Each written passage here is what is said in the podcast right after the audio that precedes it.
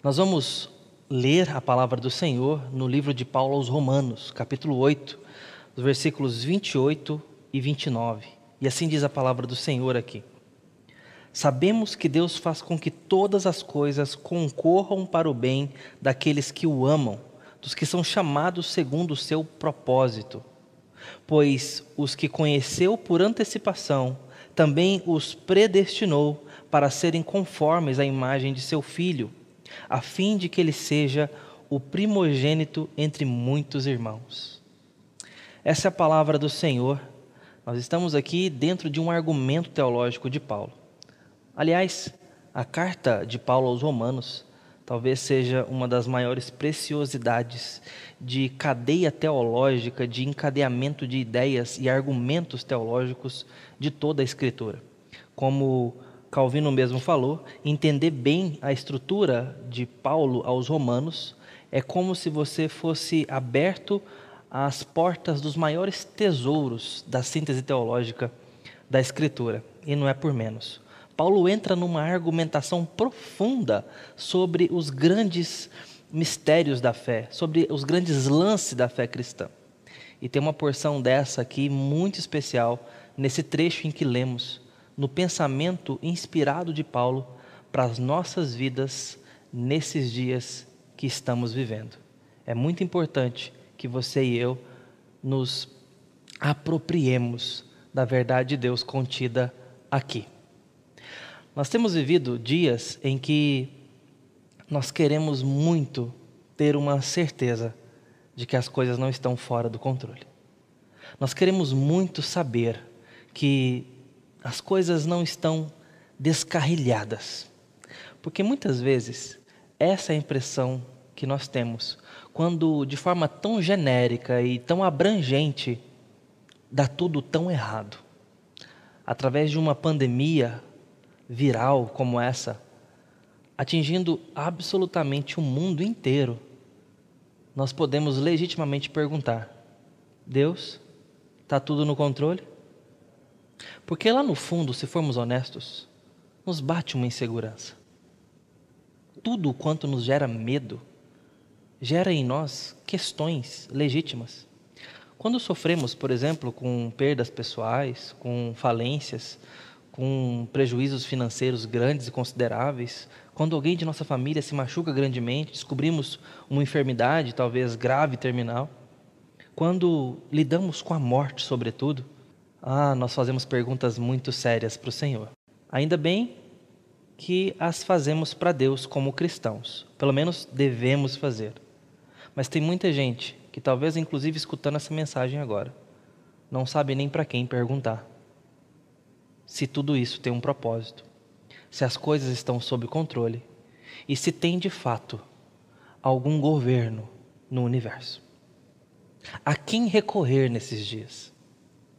A boa notícia é que Paulo vem argumentar com a igreja, unindo gentios e judeus, e esse é um dos grandes propósitos da carta de Paulo aos Romanos, mostrar que ambos estão debaixo da ira de Deus. Ele gasta do capítulo 1 até o capítulo 3, final do capítulo 3, para mostrar que todos estão debaixo da ira de Deus, carentes da sua graça, da sua glória. E ele mostra que a nossa condição de precisar que Deus nos salve é tão democrática que eu não posso ver no outro diferença. Somos todos iguais perante Deus. Todos precisamos de Sua graça. Do capítulo 3 até meados do capítulo 8, Paulo vem nos mostrar que, da mesma forma que estamos debaixo da ira de Deus, nós passamos a estar debaixo da Sua graça, pela obra de salvação e redenção que Ele providenciou. E ele começa a argumentar conosco sobre essas coisas, mostrando que tanto os judeus, aqueles que receberam em primeira mão a palavra de Deus, quanto os gentios, que são aqueles que não eram israelitas, mas agora recebem a pregação do evangelho, estão agraciados debaixo do plano de Deus em Cristo Jesus, de chamar pessoas para a verdade. Então, nesse momento, cabe a nós entender que estamos todos debaixo de uma ameaça viral. Estamos todos sujeitos a essa pandemia. mas também estamos todos sujeitos à ira, bem como à graça de Deus.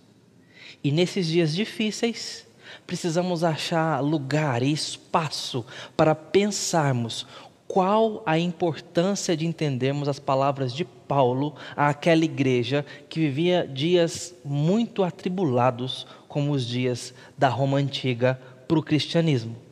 Da mesma forma que a palavra de Deus vem responder a eles, também pode responder a nós. E nesse manifesto cristão que a carta de Romanos é, nós temos esse panorama argumentativo de Paulo para falar sobre controle divino, quando o ápice desse governo é a nossa salvação. Nós precisamos pensar, querido irmão irmã, você que está ouvindo essa palavra, você e eu precisamos pensar em como Deus está por trás de todas as coisas, como um governante porque nós cremos numa providência que conduz a história.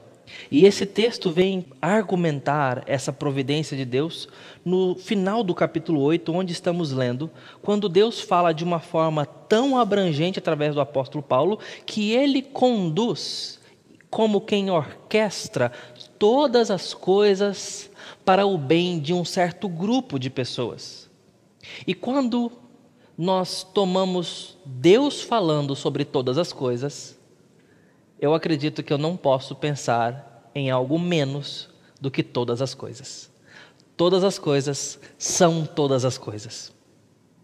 Pastor, mas mesmo doenças como essa, mesmo dificuldades tão terríveis quanto um surto viral, queridos irmãos, pense que o texto coloca para nós uma cena ou um cenário sangrento. Aqui você percebe que morte, espada, fome, nudez estão inclusas em todas as coisas. Quando nós continuamos lendo nos versículos 31 em diante, você vai ver exatamente isso. Diz assim a palavra do Senhor: Porquanto, que poderemos dizer diante dessas coisas? Se Deus é por nós, quem será contra nós? Aquele que não poupou nem o próprio filho, mas pelo contrário, o entregou por todos nós, não nos dará também com ele todas as coisas? Quem trará alguma acusação contra os eleitos de Deus? É Deus quem os justifica. E quem os condenará? Cristo Jesus é quem morreu, ou pelo contrário, quem ressuscitou dentre os mortos, o qual está à direita de Deus e também intercede por nós. E o texto ainda segue falando de coisas difíceis, mas que se encaixam na teologia de Paulo. Quem nos separará do amor de Cristo? Será tribulação, ou angústia, ou perseguição, ou fome, ou privação, ou perigo, ou espada? Como está escrito: Por amor de ti somos entregues à morte todos os dias. Fomos considerados como ovelhas para o matadouro. Mas em todas essas coisas somos mais que vencedores por meio daquele que nos amou. Pois tenho certeza de que nem a morte, nem a vida, nem anjos, nem autoridades celestiais, nem coisa do presente, nem do futuro, nem poderes, nem altura, nem profundidade, nem qualquer outra criatura poderá nos separar do amor de Deus, que está em Cristo Jesus, nosso Senhor. Perceba como que Paulo argumenta conosco sobre as coisas mais duras da vida. E isso não é sem razão. As coisas mais leves e mais brandas, as suas bênçãos, os seus cuidados ah, positivos e tão benéficos e suaves como seus cuidados com a família, o calor que nós temos fraternal nos irmãos, o trabalho, a bênção de poder executar uma profissão ou um emprego o amor que nós cultivamos entre nós, todas essas coisas, meus irmãos, são coisas que é muito fácil a gente aceitar que Deus trabalha através dela para os nossos bens, que Deus usa elas para cuidar da nossa história. Paulo entende que por isso não precisa falar delas aqui. Nós não temos dificuldade nenhuma de entendê-las funcionando ou cooperando para o nosso bem. Mas ele vê que, inspirado pelo Espírito Santo, precisa argumentar conosco que, de fato, coisas duras e difíceis cooperam e devem cooperar para o nosso bem também. E isso se torna muito sensível para os nossos dias quando estamos vivendo esse surto viral pandêmico. Teria Deus como utilizar desses dias para cuidar da sua igreja? Para nos orientar e nos levar a alguma compreensão? É exatamente isso que o apóstolo Paulo está dizendo, ao usar a figura da perseguição, da espada e até da fome como utensílios ou ferramentas de Deus para lapidar cuidados na sua igreja e na sua noiva. É isso que Paulo está dizendo. Eu me lembro quando, em 2007, hum, na época de estudo no seminário, ao lado tinha uma empreiteira fazendo edifícios. Ali, na, logo na quadra seguinte, ao lado da minha sala de aula. Diariamente, caminhões e mais caminhões lotados de entulho e terra saíam daquela obra, daquele canteiro de obra. Dezenas de caminhões todos os dias saindo. E eu não sabia o que estava exatamente acontecendo ali. Depois eu descobri que de fato era um edifício imenso, de mais de 20 andares, 18 andares mais ou menos, grande. E o fosso que aqueles caminhões é, iam liberando ao tirar todo aquele entulho era profundo e grande. Isso me vem à mente quando eu olho o tamanho da edificação da promessa que está em Romanos 8. É um arranha-céu, querido irmão. E para isso, precisa-se de um alicerce muito profundo.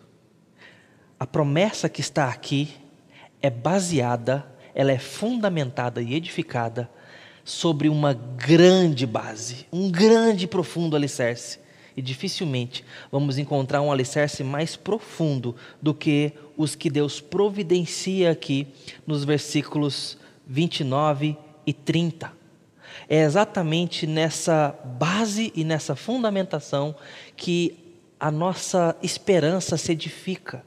Nesse texto sangrento que Paulo desenha aqui, onde nos diz que nós somos de fato entregues à morte todos os dias e que por amor dele isso se torna corriqueiro para nós. Os cristãos devem entender que lidar com o perigo é algo cotidiano e corriqueiro. Nessa cena, ele também escreve com essa mesma tinta vermelha de sangue a palavra esperança. Ele escreve aqui a palavra esperança de forma bem vívida para nossas vidas, para nossa perspectiva para nossa orientação. É isso que ele está dizendo quando diz que devemos saber que todas as coisas cooperam para o bem de algumas pessoas.